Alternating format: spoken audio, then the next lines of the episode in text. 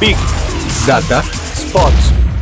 Bienvenidos todos ya a este episodio 14 de Big Data Sports. Estamos acá con Agustín Jiménez y yo, Agustín, estoy sintiendo un perfume. No sé si vos lo sentís también. Hay, hay como algo impregnado en el aire, ¿no? Que ya se siente. Sí, es, un, es el perfume de, de la incertidumbre, de las ansiedades, es el perfume de, de la información que vas a conocer y que después te va a cambiar el panorama.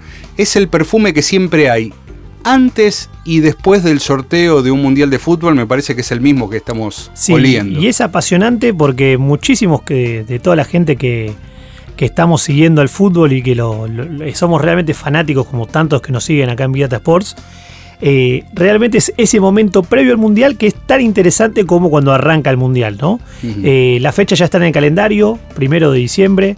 Se sortean los grupos, todos estuvimos haciendo pruebas con esos simuladores que aparecieron para ver cómo podría ser el grupo de Argentina.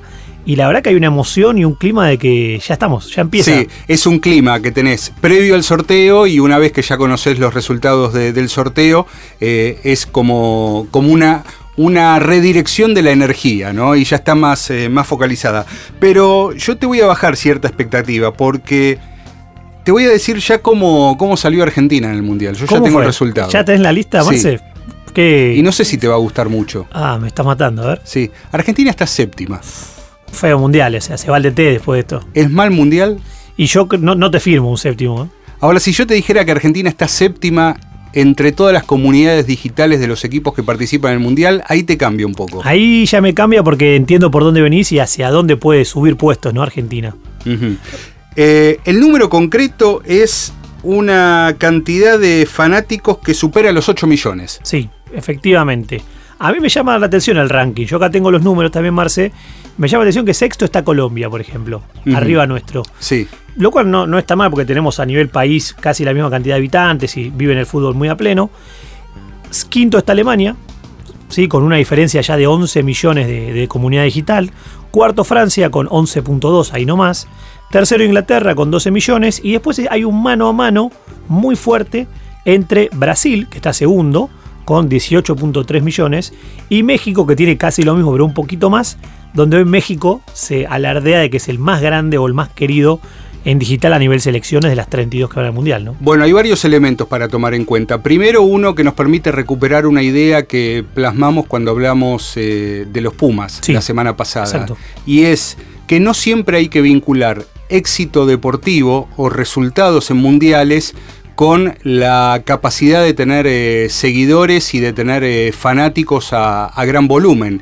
México no es un gran animador de los mundiales de fútbol, pero eh, dentro de la densidad poblacional que tiene y la buena cantidad de fanáticos que tiene incluso fuera de su país, Sí. hace que, que lidere este tipo de rankings. Lo mismo Brasil, que es un país fanáticos de- del fútbol y con más de 160 millones de habitantes. A mí me sorprende mucho que en estos primeros lugares que contamos no estén grandes potencias, que más allá de que no tengan grandes resultados deportivos, como bien vos decías, pensé que Estados Unidos podía llegar a estar, pensé que España podía llegar a estar y no están en estos primeros lugares. Bueno, hay un dato. eh, Estados Unidos no está porque no está en el Mundial. Claro, Pero si Estados Unidos estuviera en el Mundial, ahí va mi pregunta. estaría, yo te digo cómo estaría, ¿Cuál sería el ranking? octavo lugar.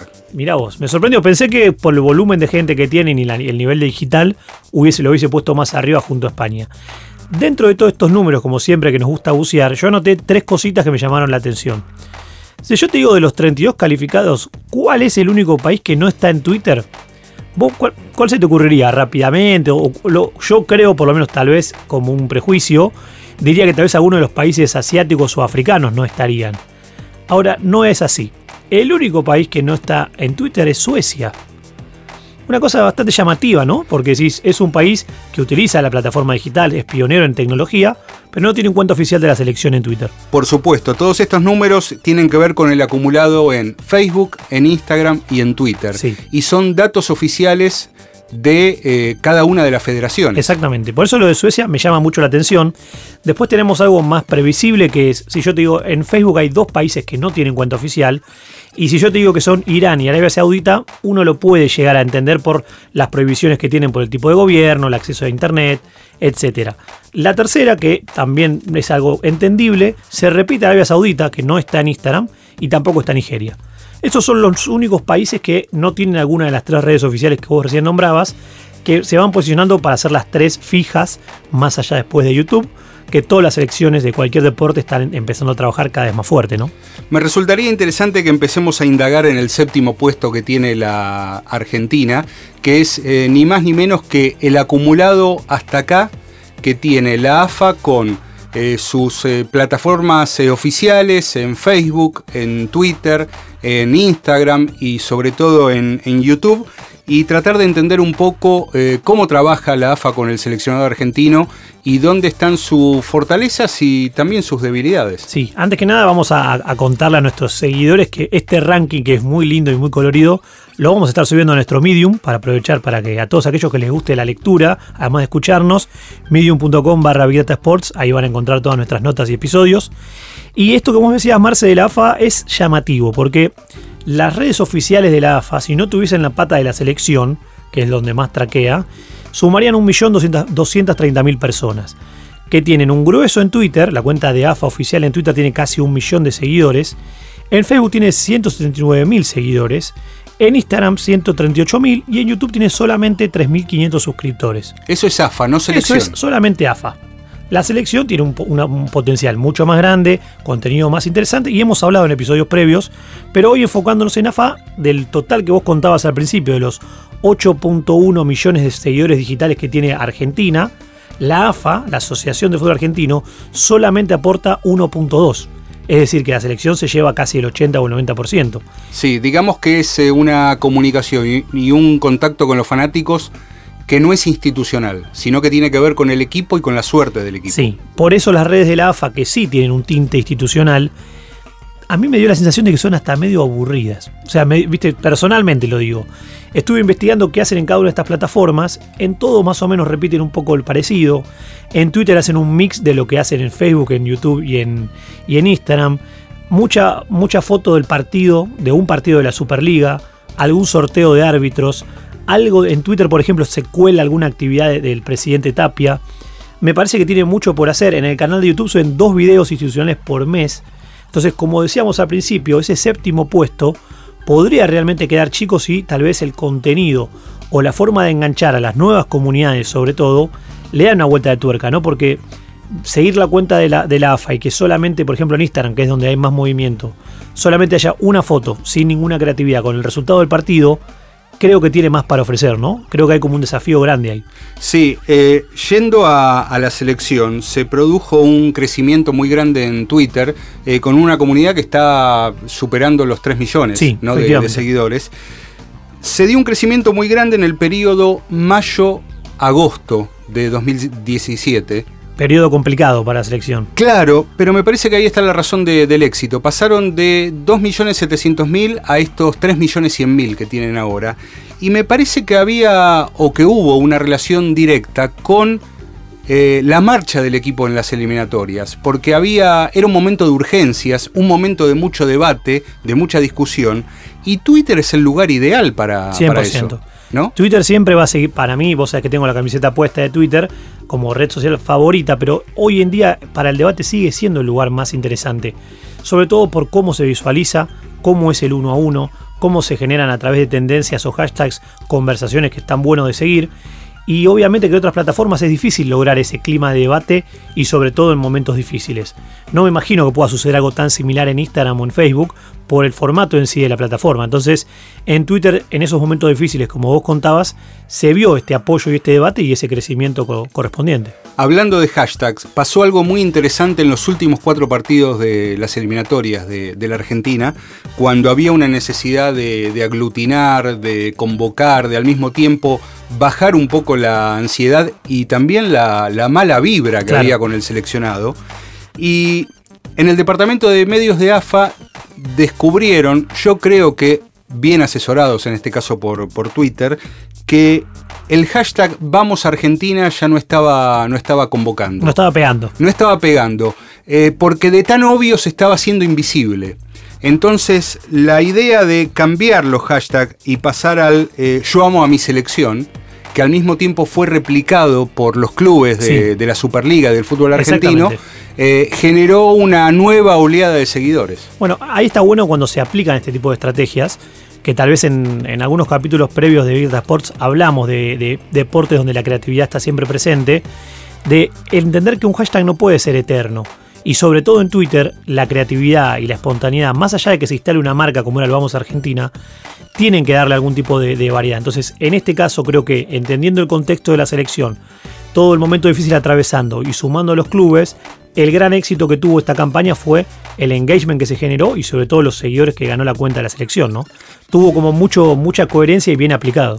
Eh, te llevo a un lado oscuro que tienen las redes sociales. Al dark y, side. Y particularmente la selección argentina, eh, con uno de sus ausentes, por lo menos por ahora. Da, toda la impresión que Gonzalo Higuaín va a estar eh, en el Mundial aparentemente en algún momento San Paoli lo, va a llamar. Yo creo que es la gran duda en este último trecho, camino al, Mundial y a los próximos amistosos.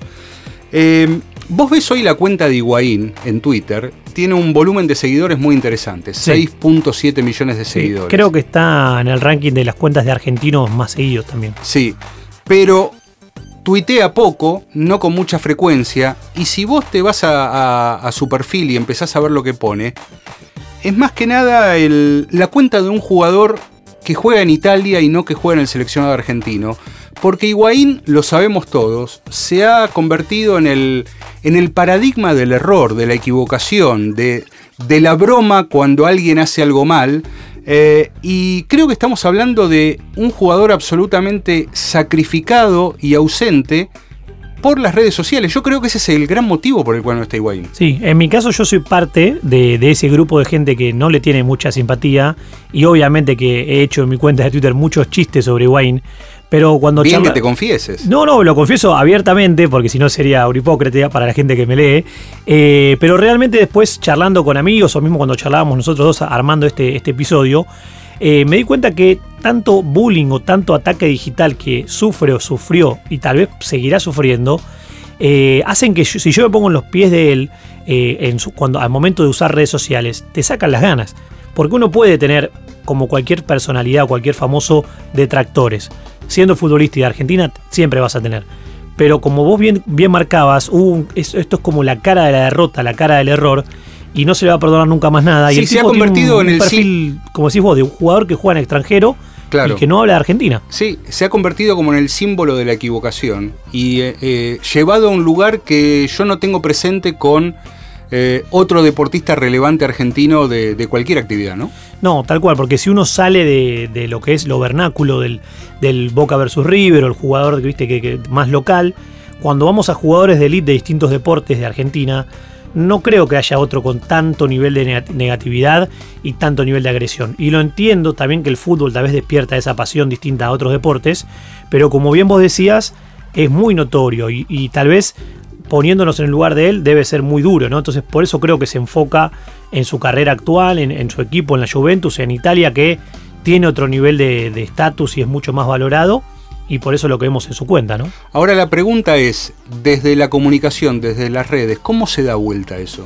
Es muy difícil, es muy difícil porque uno como manejando redes sociales o asesorando a un deportista, uno podría tratar de ir cambiando a través de contenido de creatividad, de riéndose de él mismo, que eso también es una de las cosas que tal vez nunca logró hacer porque me imagino que es difícil, pero él nunca logró tratar de adueñarse de la comunicación y cambiar el eje yo creo que le hubiese costado mucho, pero también me dio la sensación de que nunca lo intentó, porque era tanto el nivel de negatividad que nunca se permitió tal vez hacer una transmisión en vivo, nunca se permitió otra vez hacer un chiste, retuitear algo que sea gracioso para decir, bueno, sí, ya lo acepto, tuve mala racha, hágame chistes, pero ya está. Creo que de parte de él y de su equipo de comunicación faltó ese, ese suma, entender que uno no va, esto no va a solucionarse solo. Ni más aún si no es convocado, ¿no? Entonces, si el tipo empieza a jugar bien a selección, tiene una chance de cambiar este estilo de comunicación. Pero Si no juega y encima no hay propuestas de valor en sus redes, lamentablemente no veo que vaya a cambiar mucho, Marcel. Obviamente en la comunicación del seleccionado argentino eh, todo estalla cuando se pone, por ejemplo, algún video de Messi jugando un fútbol tenis. Claro. El que sigue detrás en interacciones y aceptación es Paulo Dybala, muy querido en el exterior también, Paulo. Muy, querido y además eh, un jugador ya por perfil generacional eh, nacido adentro de las redes. Un millennial, digamos. pero sí. Y sí, y además con, con, un gran volumen, como esto, esto igual ya no, es mi área, pero un, gran volumen de fanáticas alrededor del mundo que lo sitúan junto a Tucu Correa, esto me enteré hablando con una amiga hace poco, como los nuevos galanes de la selección. Entonces eso en digital también te da un empuje, ¿no? el fandom o la comunidad que además de seguirte por tu, por tu fútbol, te sigue por tu físico o porque sea fachero en este caso, ¿no? Sí, eh, yo ya estoy viendo venir el datazo que está, está galopando desde algunos lugares, pero antes de eso me gustaría que, des un panorama volviendo a lo global del Mundial. Eh, ¿Qué se puede esperar de, este Mundial en materia de, eh, de crecimiento digital comparado, por ejemplo, con Brasil 2014. Mira, mundial tras mundial, en los últimos dos por lo menos, eh, Brasil logró, Brasil 2014 logró superar los números de Sudáfrica 2010 en dos, tres partidos. Yo creo que ahora va a pasar lo mismo, porque, por ejemplo, en la final, esa que tanto nos dolió a los argentinos contra Alemania en Brasil, se generaron 280 millones de interacciones digitales, hechas por 88 millones de personas en todo el mundo, a un ritmo de 618 mil tweets por minuto, que generaron en total 32 millones de tweets de la final.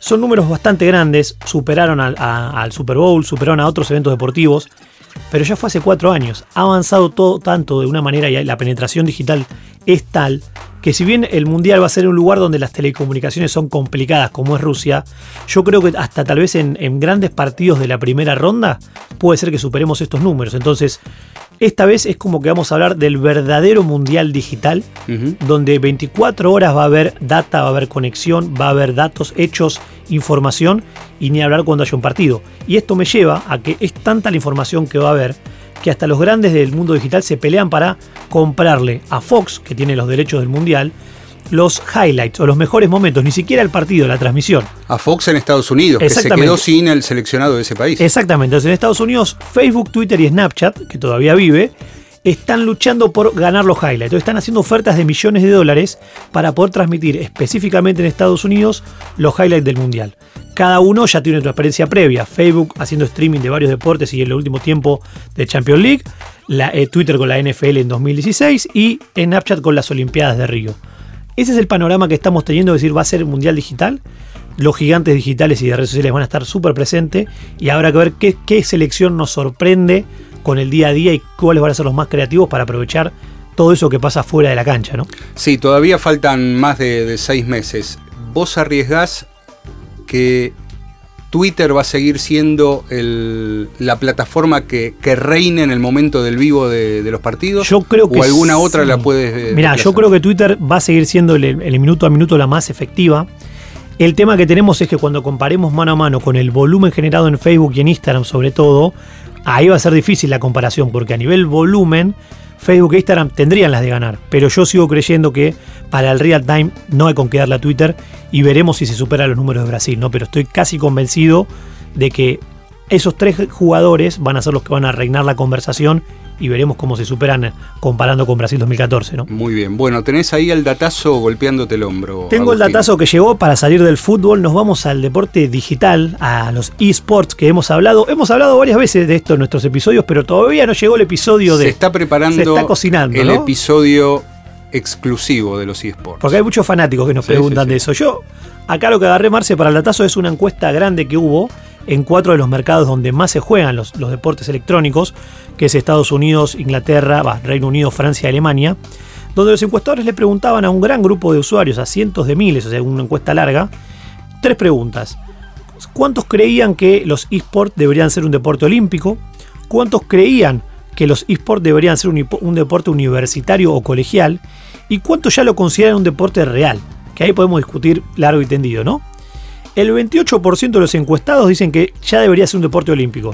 Que es más, si fuese por ellos estaría en Japón 2020, Tokio 2020.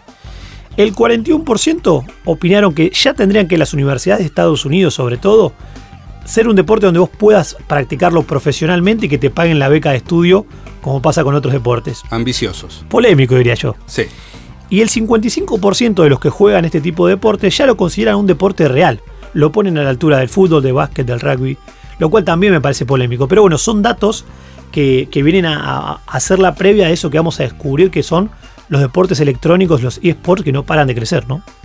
Esto fue Big Data Sports. No nos busquen, si hacemos las cosas bien, nosotros los vamos a encontrar. Internet para decirle buen día, aunque allá sea de noche. Internet para que todo suceda. Arnet y Personal.